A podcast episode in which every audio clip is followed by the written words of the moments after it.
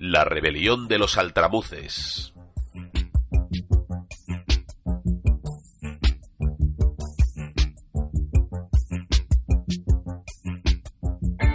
Allá por el 789 después de Clifford, un joven cartógrafo, conocido como el Capitán Cara Triste, decidió dejar su trabajo de vendedor de GPS y salir a explorar el mundo. En su viejo zurrón metió una Cherry Coke, tres campurrianas, un torrezno y un caramelo de esos de piñones que triunfaron tanto durante la guerra de los manises locos.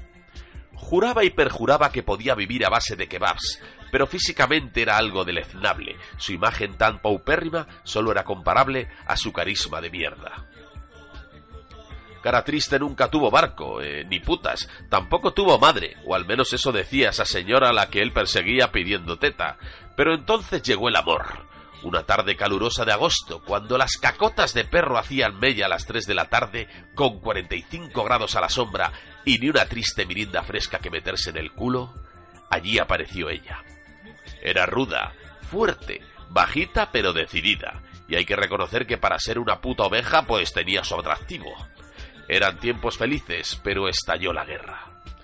Los altramuces habían tomado las armas, tras una vida llena de sinsabores, jodidos en el agua, esperando que un tío feo decidiera morderles las nalgas, los altramuces dijeron basta. Y estalló la guerra, y vinieron los lloros. Ejércitos con cientos de miles de altramuces tomaron las calles. Cara triste y su puta oveja se escondieron en un piso franco. El de Hitler estaba ocupado por Maruender y Oliveraton. En las calles sonaban trompetas, clarinetes, clavicordios y gritos de eunucos descarriados, grandes aliados en batalla. La resistencia se hizo notar.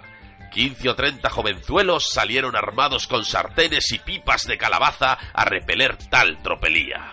El combate fue durísimo, se alargó durante minutos, casi casi se llegó a la media hora de combate. Cara triste con el viento a favor, salió a hacerse la foto de la victoria. Se puso su gorro de Napoleón, agarró un matamoscas y salió triunfal del piso franco a lomos de su oveja, que, era puta. En la calle ya solo quedaba mugre restos de ensaladilla rusa por las paredes, coches con las lunas rotas por culpa de las cagadas de pterodáctilo, altrabuces pidiendo clemencia ante unas pipas poco amistosas. En la plaza de los Jatobueyes se estaba celebrando la victoria. Había un concierto de unos hijos de puta extraños, pero al entrar cara triste en la plaza se hizo el silencio. Y tras unos segundos incómodos, la música continuó, pero solo la parte de la percusión. La lluvia de aguacates que caía sobre nuestro idiota Montaraz producía una linda melodía al chocar contra el objetivo. Altrabuces, pipas, eunucos y jovenzuelos se unieron para cantar una canción mientras Cara Triste huía, ya sin oveja, pues ésta también se unió a los coros. ¿Dónde está Cara Triste? ¿Dónde está escondido?